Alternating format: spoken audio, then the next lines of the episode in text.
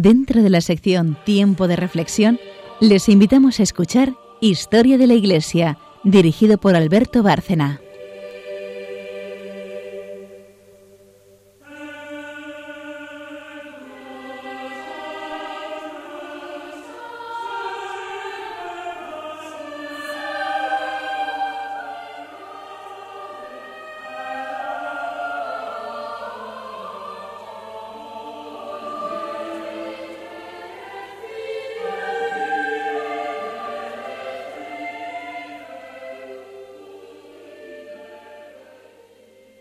Buenas noches, oyentes de Radio María.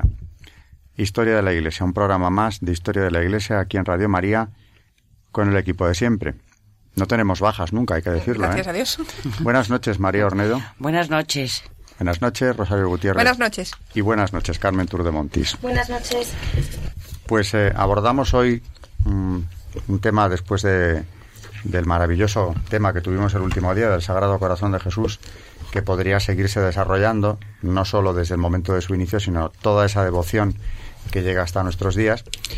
Pero entramos ya en algo mucho más conflictivo, como es el, el cambio de siglo, del 17 al 18.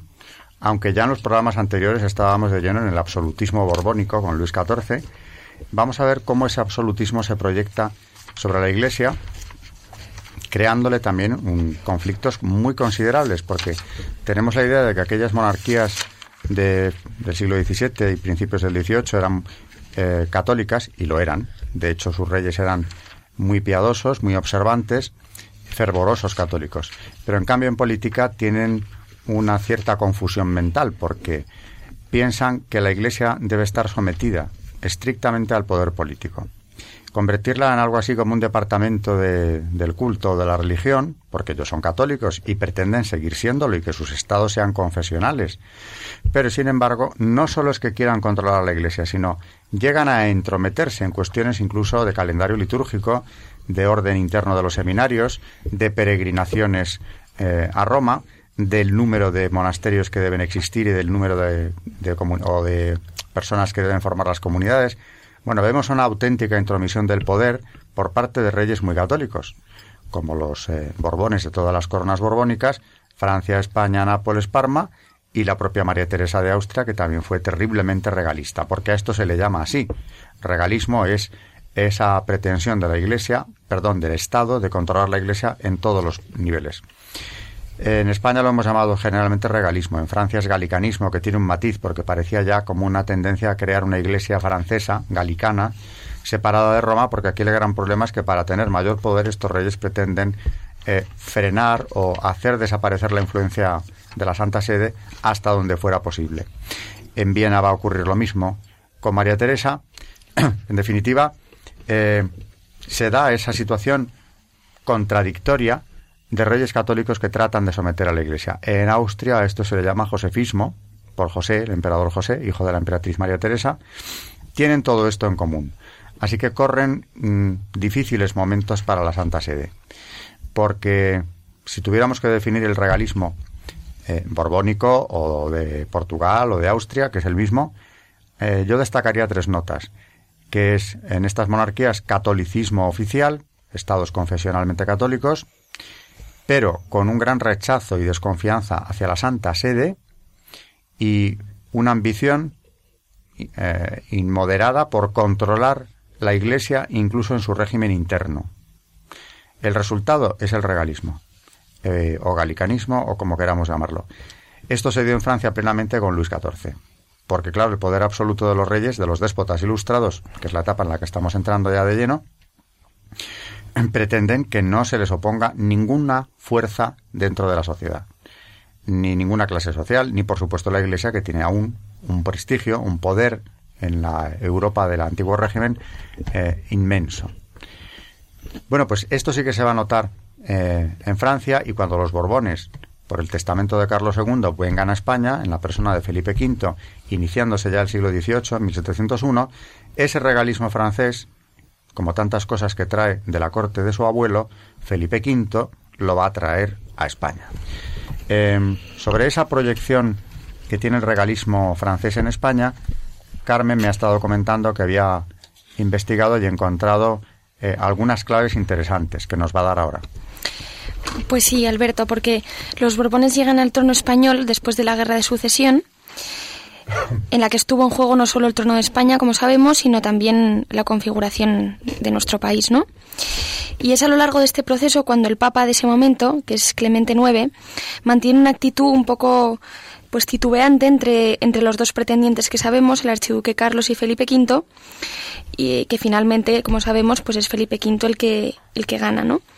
La reacción de este, por el no apoyo del Papa, fue muy violenta porque cierra el Tribunal de la Anunciatura, incluso destierra el nuncio y corta las relaciones con Roma. Así empieza el reinado de Felipe V, ya vemos que con una gran tensión con la Iglesia.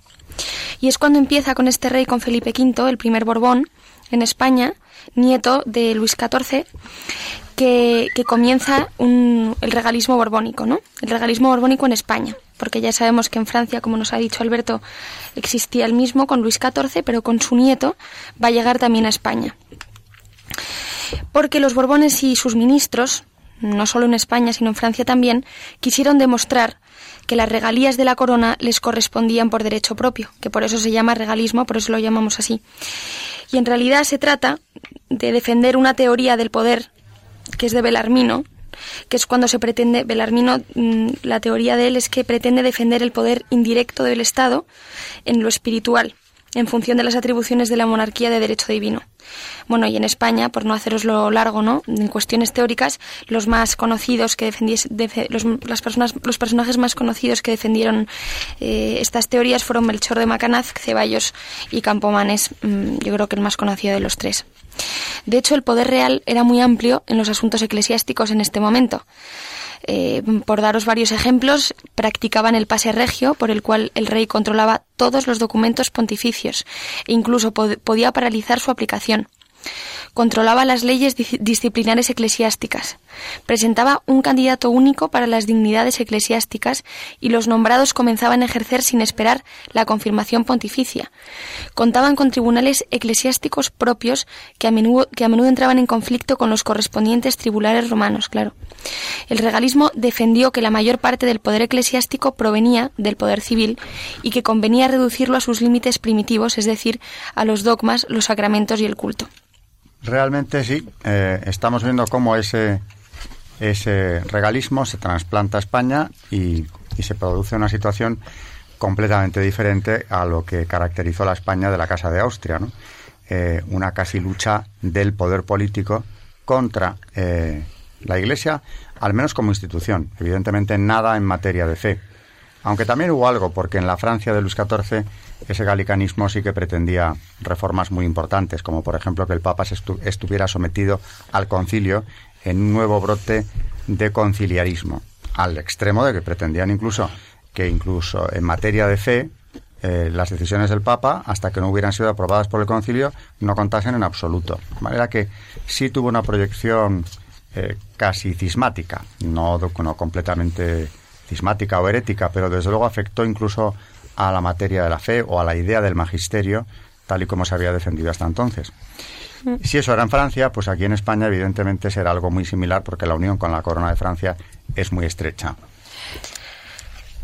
Sí, de hecho, todo el reinado de Felipe V, como estábamos como estábamos comentando antes, se ve envuelto, bueno, hemos dicho, hemos dado incluso algunos, eh, algunas pautas de las que pasan en, en, ese momento con Felipe V, hemos dicho que incluso controla las leyes disciplinares eclesiásticas y que él mismo va a presentar un candidato único para estas dignidades. Es decir, está rompiendo prácticamente eh, por un tema de poder, como siempre, con Roma, ¿no? Quiere controlar la Iglesia, que, es, que en realidad es la definición más propia del regalismo.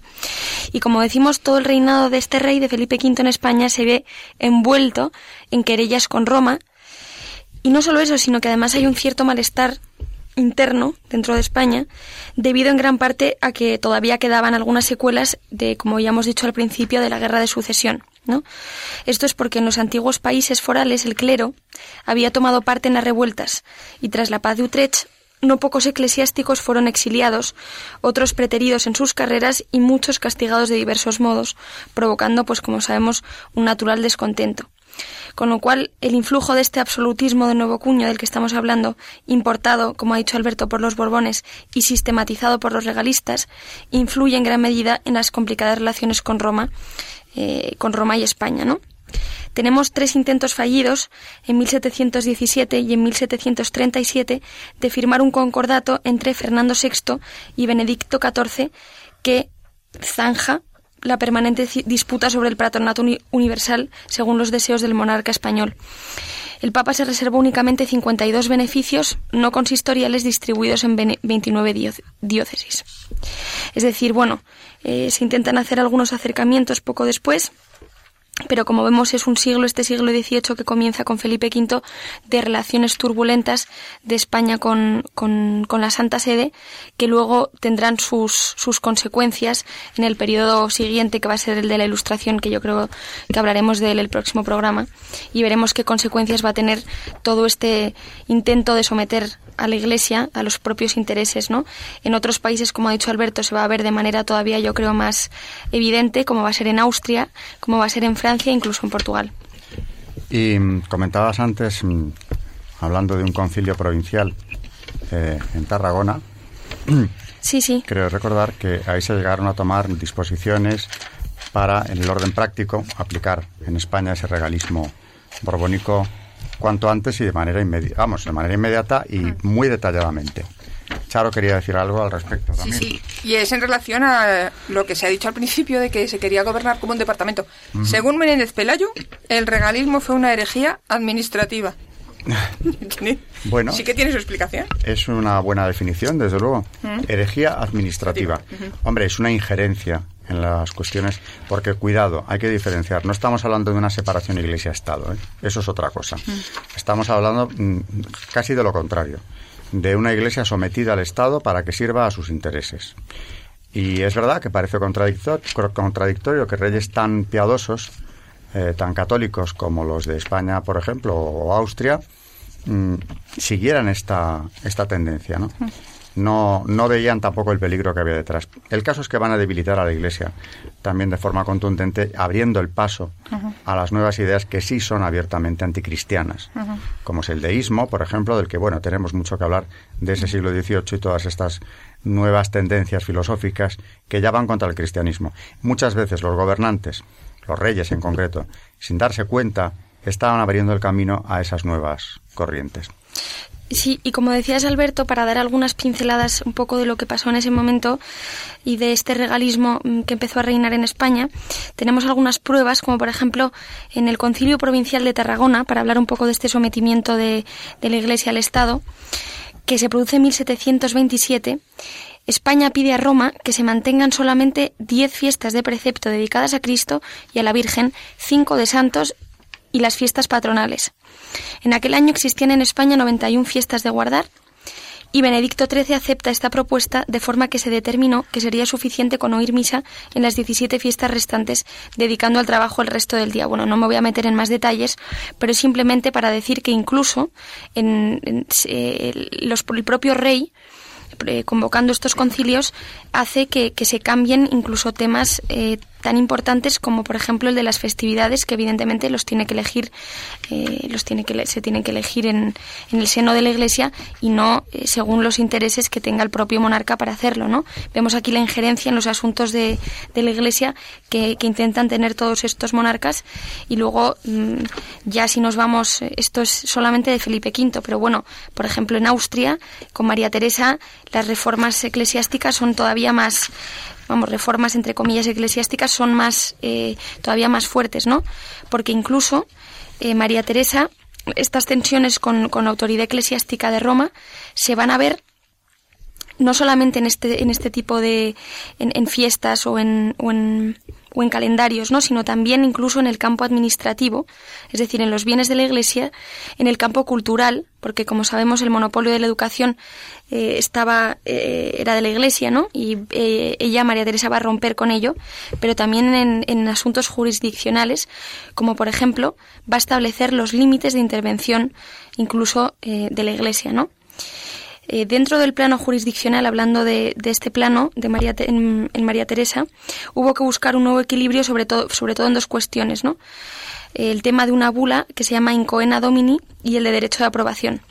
Eh, no vamos a ponernos a explicar eh, estas dos, estas dos, estos dos temas, pero simplemente lo que dicen es que María Teresa realmente insistió muchísimo en someter la Iglesia a, su poder, ¿no? Y sobre todo a su interés político. Y bueno, y para dar más ejemplos tenemos también a José II y como ya hemos dicho antes, Francia con Luis XIV y, y en España con Felipe V, que, sobre el que ya hemos estado hablando malos tiempos, en definitiva, para la Santa Sede, que ve reducido su prestigio, que ve reducida su influencia por una oposición decidida de los reyes que precisamente tendrían que haber sido sus defensores más comprometidos. En un momento en el que ya la cristiandad está rota y más rota todavía desde la paz de Westfalia, pues eh, una nueva desgracia que viene a sumarse a los tiempos difíciles de la Iglesia es que los reyes tomen esta actitud eh, sin abandonar su fe católica, insisto mucho en ello, sin entrar en ninguna heterodoxia, en cambio, mm, van a intentar atacar o socavar el prestigio de la Iglesia dentro de sus estados hasta donde les sea posible. Por eso decíamos al principio que, hablando de José II de Austria, al que acaba Carmen de mencionar, eh, allí se instala en Austria lo que se ha llamado el josefismo, eh, que lo que pretendía era que el régimen eclesiástico quedara minuciosamente regulado por el gobierno, desde el calendario litúrgico, como hemos visto en España, con Felipe V, hasta los estudios en los seminarios, desde el régimen de los monasterios a las comunicaciones con la Santa Sede, por parte de la propia Iglesia austríaca o en el caso de España española.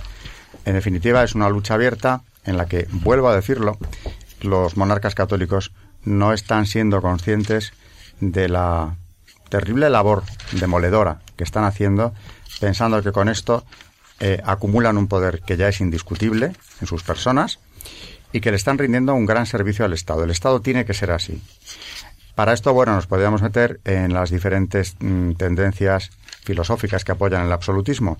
El de derecho divino, eh, el, absolutismo positivista, que ignorando si Dios concede o no a los reyes ese poder, eh, sostiene que es práctico para el Estado, que el rey tenga todos los resortes del, del poder. Y hay una tercera vía, sobre la cual volveré, que tiene mucho que ver con los jesuitas, que es la monarquía moderada, que es española y jesuítica, que dice que sí, absolutismo sí, pero con un límite, muy oportunamente eh, destacado por los jesuitas, la ley natural. Si el rey no la cumple, el príncipe, el gobernante, como se le quiera llamar, no cumple esa ley natural, entonces pierde toda legitimidad para seguir mandando sobre sus súbditos. Es una tercera vía del absolutismo que no lo descalifica, pero lo matiza, y ese matiz es importante. Precisamente este pensamiento que nos parece en el fondo tan racional y, tan fácil de defender, pues eh, más tarde, en el 18, como veremos, será utilizado contra los jesuitas, a los que se tachará de subversivos contra el poder de los reyes. Pero eso será ya en la gran ofensiva antijesuítica que estallará en toda Europa y tendrá su epicentro en España, como veremos con la disolución de la Compañía de Jesús. Estamos ya cerca de acabar esta primera parte del programa donde hemos presentado el tema del regalismo, del absolutismo opresor de la Iglesia, en buena medida, y pasaremos enseguida a la sección de Charo, que nos hablará, por cierto, nos va a llevar otra vez a momentos, momentos más felices, ¿no? O por lo menos un tema más grato que el que estamos viendo hoy. Y como continuación de Santa María, Margarita, perdón, María de la Coque. A ese santo había que dedicarle, había que dedicarle, bueno, ya hablamos de él en el programa anterior. Pero, hoy eh, el santo del, día, entre comillas, santo del programa, es San Claudio de la Colombia.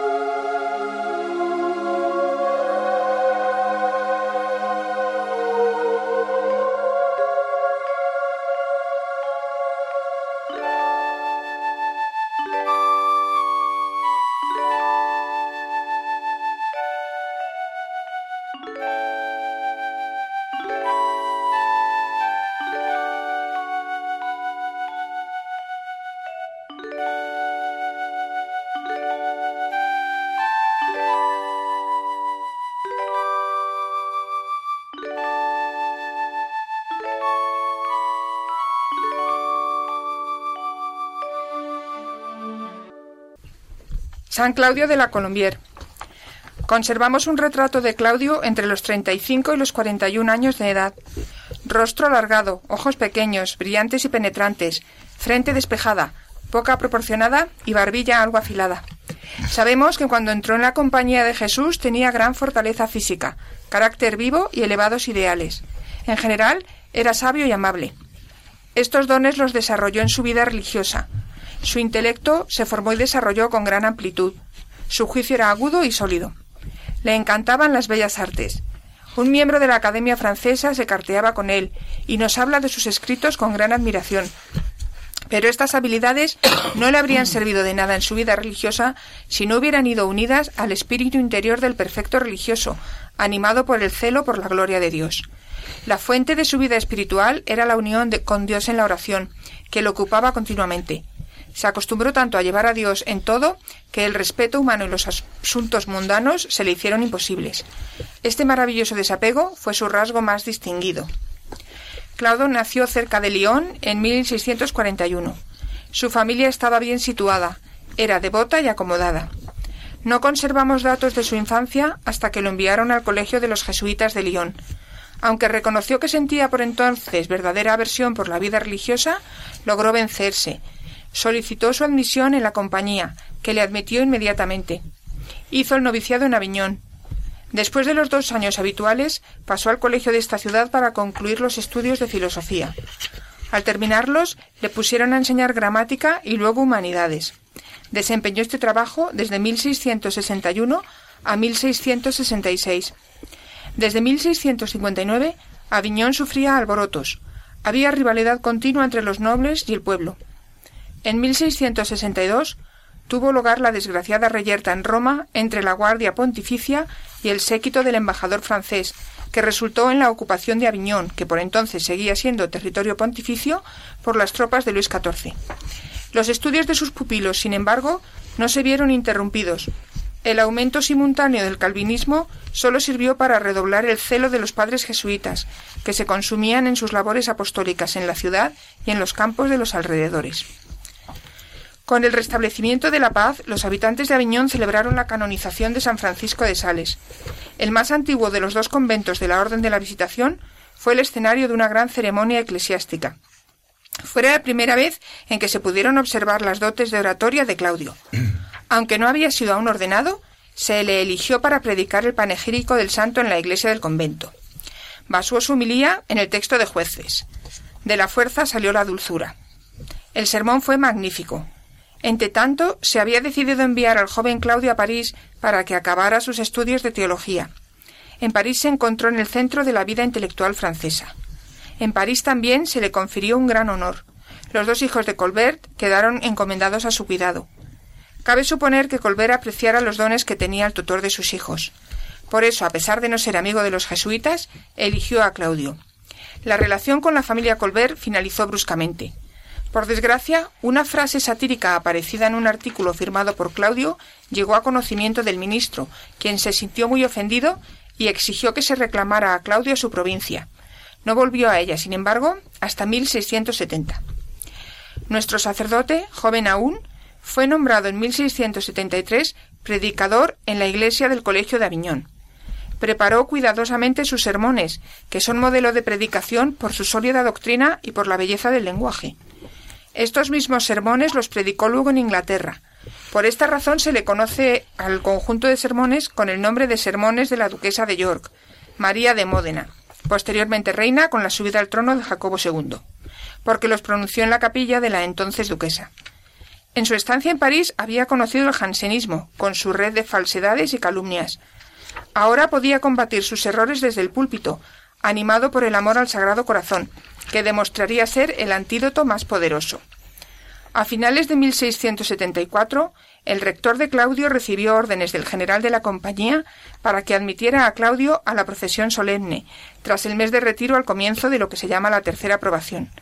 El retiro produjo abundantes gracias en Claudio.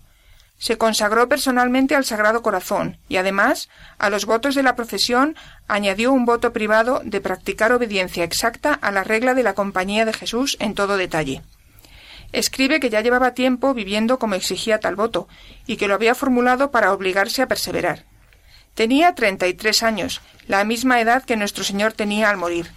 Por eso tuvo la inspiración de que tenía que morir completamente al mundo y a sí mismo. Lo expresó así en sus escritos. Es justo, amado Señor, que empiece a vivir en ti y solo por ti, a la edad que tú moriste por todos y por mí en particular. Dos meses después de su profesión solemne, en febrero de 1675, Claudio recibió el cargo de superior del colegio de Paré Lemonial. No era frecuente poner a un recién profesado al frente del colegio. Por otra parte, las dotes de Claudio parecía que quedarían desperdiciadas en una residencia que sólo albergaba a cuatro o cinco padres, como la de Paré. Podemos pensar que Dios lo colocó allí en beneficio de un alma que le necesitaba. Margarita María de la Coque sufría y estaba perpleja por las extraordinarias revelaciones que el Sagrado Corazón le había transmitido y que cada día eran más íntimas y claras. En obediencia a su superiora, se lo había contado todo a un sacerdote, hombre erudito, pero que no entendía de estos asuntos extraordinarios. Este sacerdote le decía a Margarita que no eran más que engaños. La inquietud de la santa iba en aumento. Pidió ayuda a Dios en la oración y confió en la llegada de un servo fiel y perfecto que la orientaría. El padre de la Colombier llegó para dar una instrucción a la comunidad.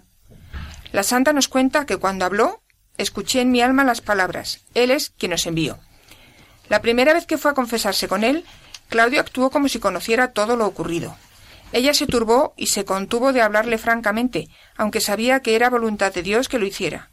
Cuando hablaron por segunda vez, él le dijo que se alegraba de ser el medio de ofrecer a Margarita una oportunidad de hacer un sacrificio a Dios. Por eso, cuenta la santa, sin sentir yo daño alguno, él abrió mi corazón y me mostró sus profundidades, las buenas y las malas. Me consoló mucho y me dijo que no tuviera miedo de seguir el camino de Dios mientras permaneciera obediente y que tenía que entregarme a Él completamente y recibir el tratamiento que Él quisiera. Me enseñó a apreciar los dones de Dios y a recibir lo que me comunicara con fe y humildad. Por estas razones, Claudio prestó un gran servicio a Margarita y a la Iglesia al extender la devoción al Sagrado Corazón pues comprendió que esta devoción era el mejor antídoto contra el jansenismo. El padre de la Colombier no estuvo mucho tiempo en Paré. Su próxima misión iba a ser diferente. Por recomendación de su antiguo rector, confesor de Luis XIV, se le mandó a Londres como predicador de la duquesa de York. En Inglaterra predicó con la palabra y con el ejemplo de su vida. Su tema favorito era el amor al Sagrado Corazón. Trabajó por las almas de Inglaterra y convirtió a muchos protestantes. La situación de los católicos en Inglaterra era extremadamente difícil, dado el intenso odio que se les tenía. Se conspiró para impedir que el duque de York, convertido al catolicismo, pudiera heredar, y se eligió al príncipe de Orange como sustituto probable. De aquí surgió la historia del complot papista, trama inventada por el infame Titus Oates y sus cómplices. Al padre de la Colombier se le consideró sospechoso. Se dijo que el objetivo de la conspiración era el asesinato del rey y la destrucción de la iglesia establecida. Se acusó a Claudio de haber ejercido su ministerio y de haber convertido a protestantes y a católicos que habían caído.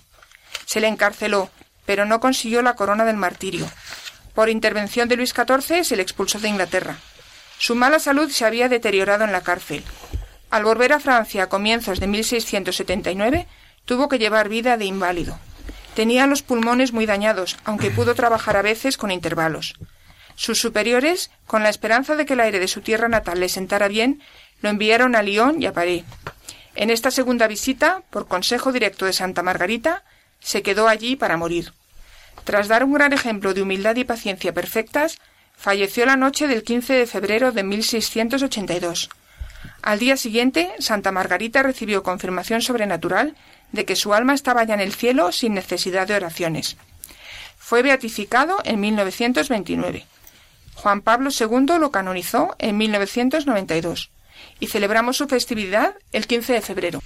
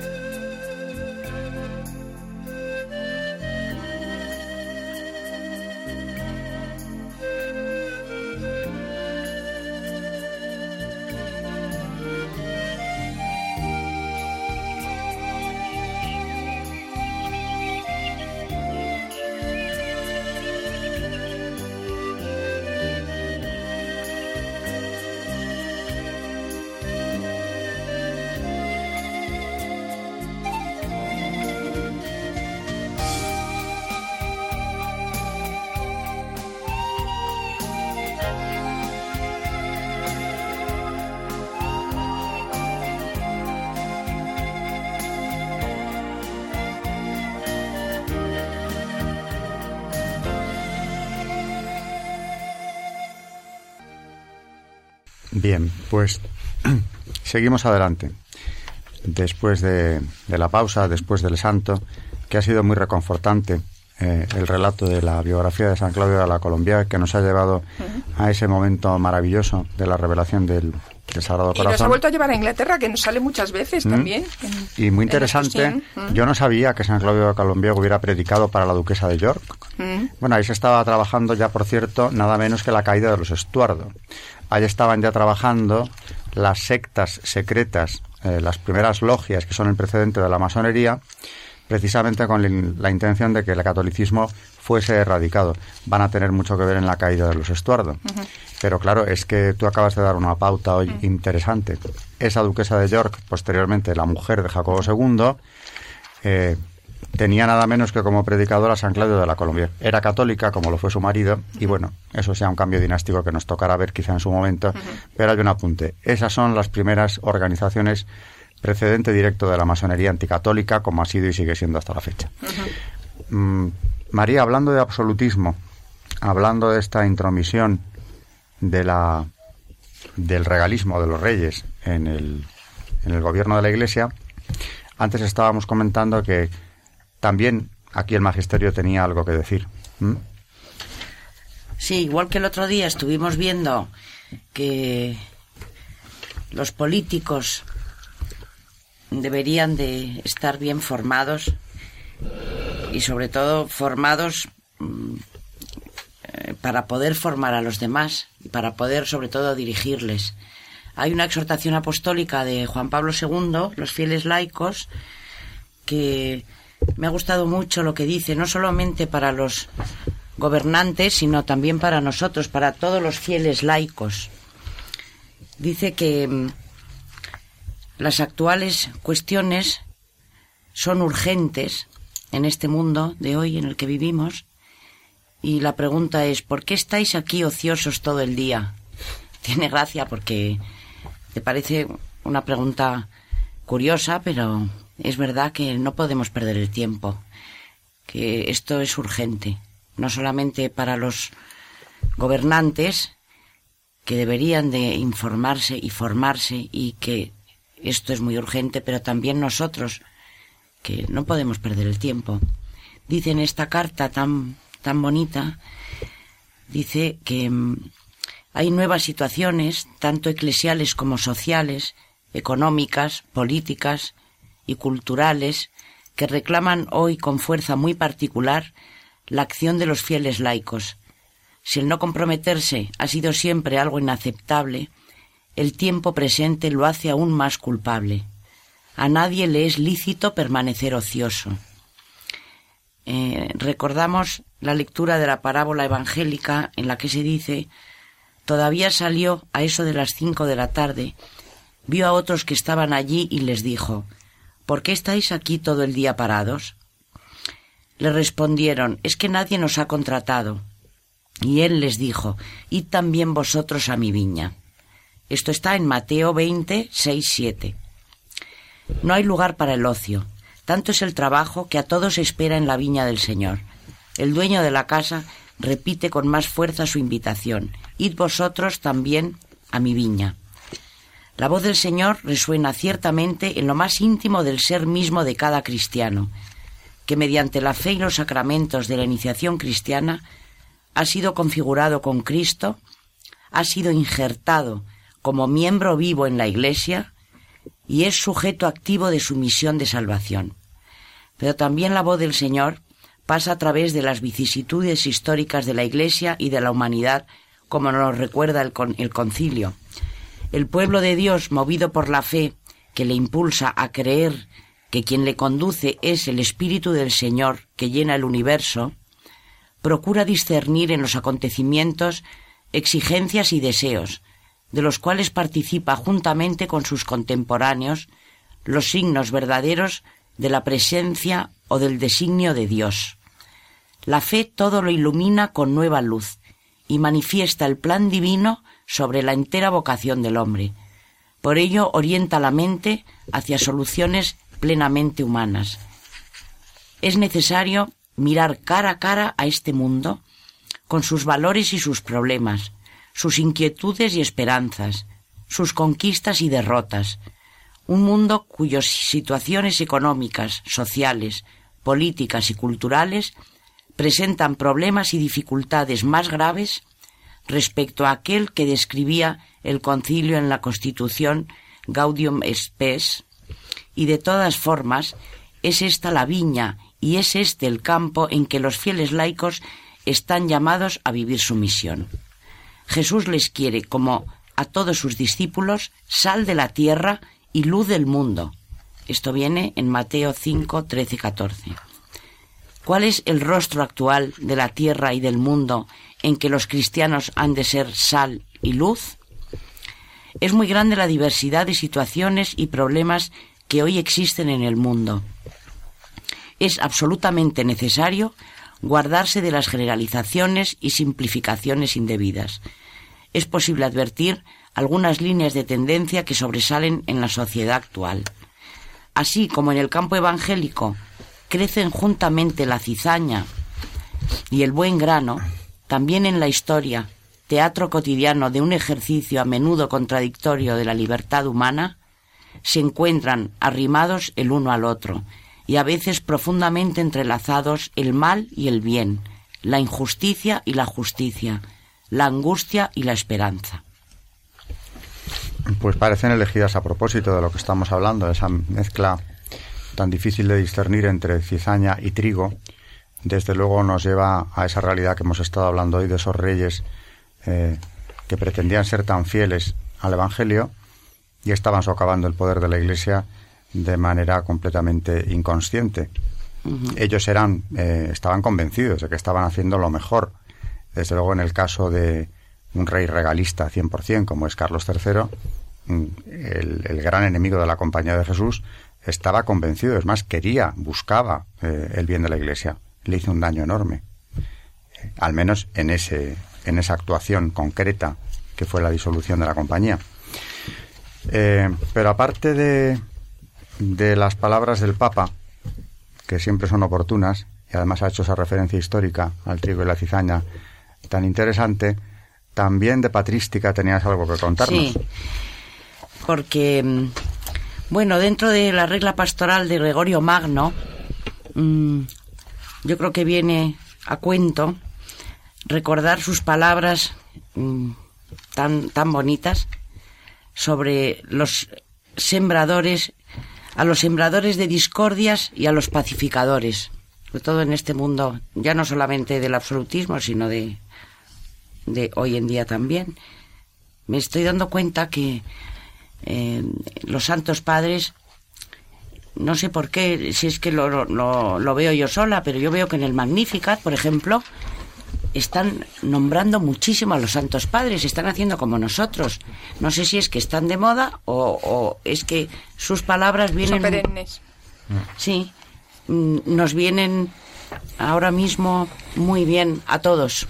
Yo subrayaría lo de siempre y además se les entiende tan bien. Mm. ¿eh? que merece la pena leerlos.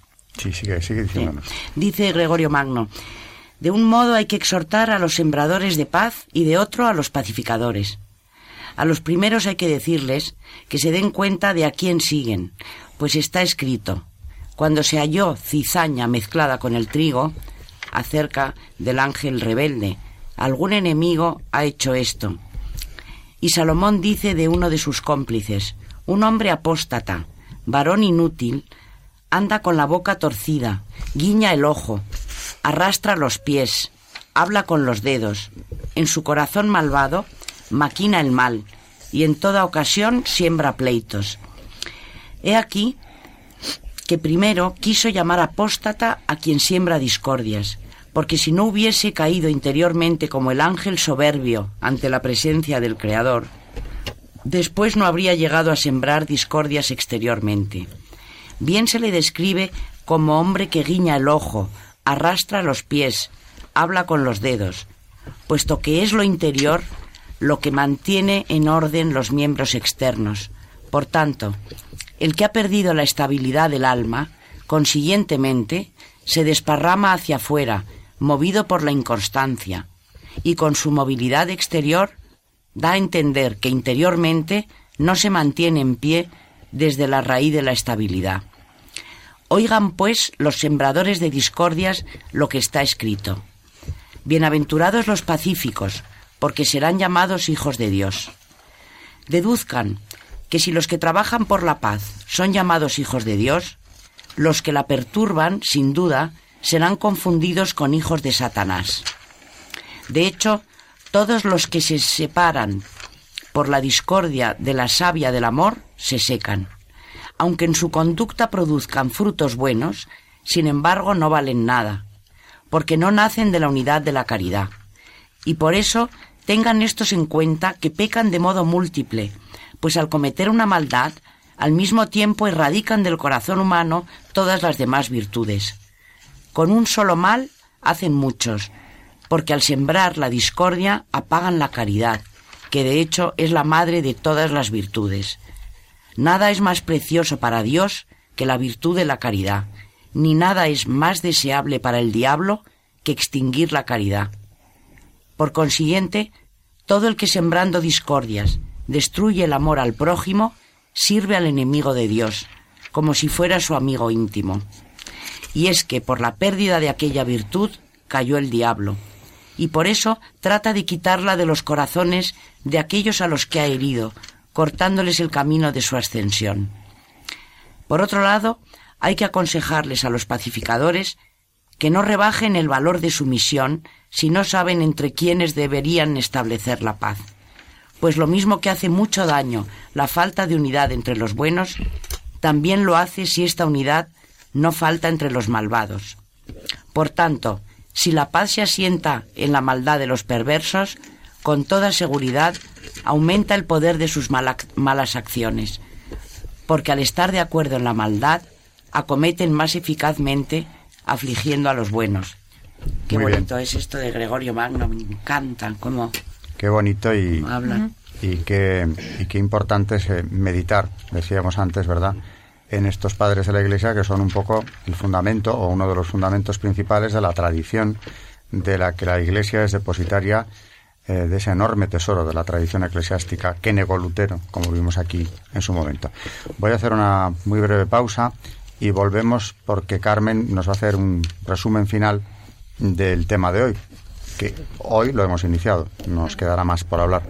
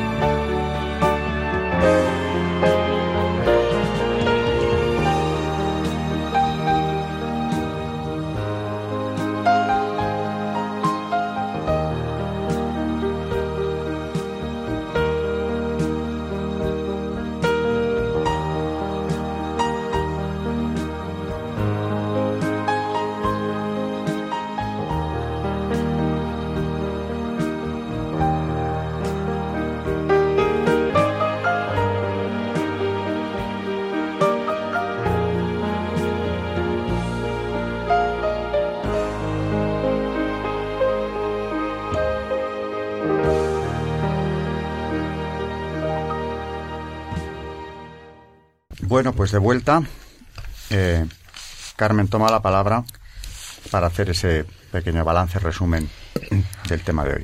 Pues sí, porque aunque no lo hemos tratado de forma, vamos, no lo hemos tratado entero el siglo XVIII, hemos dado unas pinceladas sobre lo que fue este siglo para la Iglesia y, me gustaría hacer una pequeña conclusión de las causas por las que en este siglo, que luego va a dar, que dará paso en su segunda, en el segundo periodo del siglo a la Ilustración, eh, está en un momento, hay un momento de crisis religiosa, podríamos decir, y de la Iglesia incluso, ¿no? En este siglo XVIII.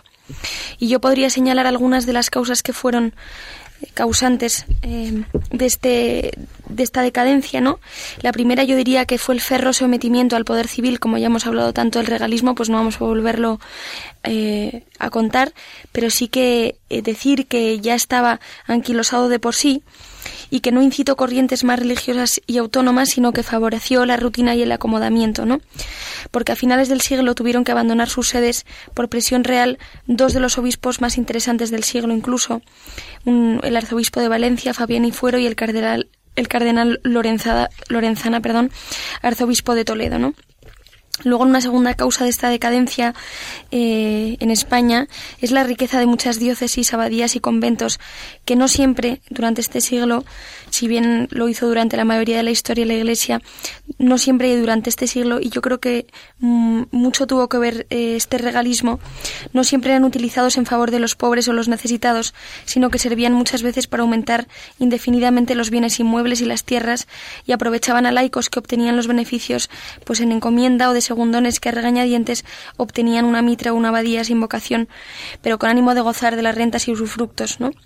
Vemos por lo, por lo tanto que hay una crisis vocacional enorme y que muchas veces estos conventos o estas abadías no se van a utilizar para lo que la Iglesia los ha utilizado siempre, sino que, que se van a utilizar para cosas que, que no se debieran, ¿no? Luego, mm, una tercera causa es, como hemos dicho, la falta de auténtica vocación de buena parte de quienes ocupaban los claustros y las parroquias. Mm, durante este siglo muchas veces ser clérigo, sacerdote u obispo va a constituir un pretexto con el fin de tener un futuro resuelto, como hemos dicho, ¿no? Eh, como cuarta causa, la escasa o nula formación de los laicos, eh, no solo en cuanto se refería a la religión, sino también eh, en todo lo relacionado con la cultura. Mm, pero que en el campo religioso se tradujo en un conformismo, en un conformismo generalizado, ¿no? En la búsqueda de manifestaciones milagreras y folclóricas y en una rutina que tendrá trágicas consecuencias un siglo más tarde, como ya venimos anunciando. Y por último, eh, esta falta de cultura, ¿no? Va a provocar una insensibilidad ante el espectacular cambio cultural eh, que se va a manifestar en el nuevo talante presente en la burguesía y poco a poco en el pueblo, ¿no? Y esto va a dar paso eh, eh, a la ilustración en España con Carlos III, que a mí me gustaría decir de Carlos III, antes de que empecemos con, con toda la expulsión de los jesuitas de la orden, eh, que empieza en España, Carlos III, porque ahora he leído muchas veces que, que, es un anticlerical, em, quería decir que es que Carlos III era un hombre de misa diaria. Lo que pasa es que, pues yo creo que presionado por sus ministros, ¿no? O, o por su talante renovador ¿no? Eh, pues eh, pasó lo que pasó con los jesuitas, pero desde luego no era ni muchísimo menos anticlerical Carlos III.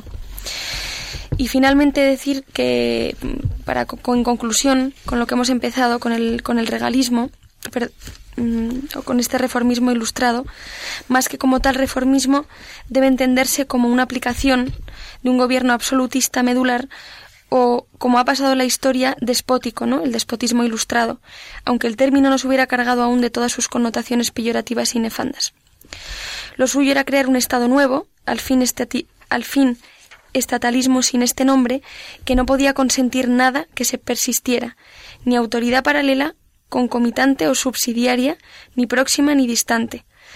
Con su sistema era incompatible todo cuerpo extraño, según propia expresión literaria del tiempo. Por eso todos los que convirtieron la reforma en santo y seña, unos por un motivo, otros por otro, unos entendiéndola de una manera, unos por otra, se encontraron en el mismo camino. Regalistas, jansenistas, al final un resumen de todo lo que pasa en este siglo, regalistas, jansenistas, episcopalistas en el último tercio de este siglo XVIII. Así que como vemos, pues fue un siglo turbulento en las relaciones de estos países eh, borbónicos con España en el que en el que empezó este regalismo que luego va a desembocar en la ilustración de la que hablaremos mm, yo creo que en el próximo programa junto a la expulsión de los jesuitas, que mucho tiene que ver una cosa con la otra. Muy bien. ¿Algún último comentario queréis hacer sobre el tema de hoy o sobre los textos que ha traído María? Pues que, mm. que no, es, no, es, todo novedoso, porque ya en, en Bizancio habíamos conocido el cesaropapismo. Efectivamente, hombre, eh, el deseo del poder político de controlar a la Iglesia mm, está en, la historia desde el primer momento, ¿no? Mm. Es una tentación que hemos estado viendo aquí, ¿verdad? En diferentes momentos aparece con una claridad total y, bueno, a veces, de hecho, se consigue. Hemos visto el momento en el que con la reforma de Lutero los príncipes se, convierten en jefes de la Iglesia. Al final, ¿qué están haciendo? Pues consumar un proceso político o llevar a la realidad el deseo que de otros muchos gobernantes que hubieran hecho lo mismo seguramente de haber podido antes. En el 16 se dieron las circunstancias en Alemania, concretamente, para que aquellos pudieran hacerlo. Pero esa tentación del poder eh, de imponerse a la Iglesia, naturalmente, es presente y está en todas las épocas, ¿no?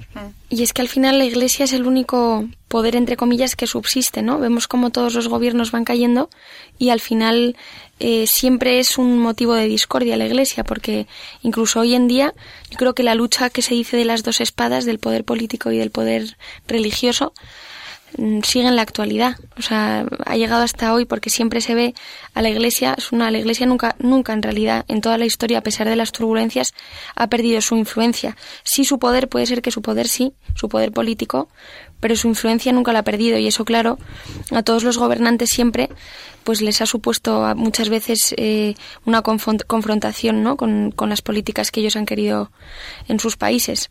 Así que vemos otro ejemplo más de, ansia de poder muchas veces y de, y, de, y de luchar contra la única institución que vemos que en realidad ha, permanecido hasta hoy incluso. Hoy yo creo que también hay una lucha contra la Iglesia, no, como poder político, sino como poder moral, ¿no? No te quepa duda y sobre esto seguiremos hablando. Muy bien, pues buenas noches, María Ornedo. Buenas noches y gracias. Buenas noches, Rosario Gutiérrez. Hasta el próximo programa, si Dios quiere. Y buenas noches, Carmen Turdemontes. Buenas, buenas noches. Oyentes de Radio María, también buenas noches. Adiós.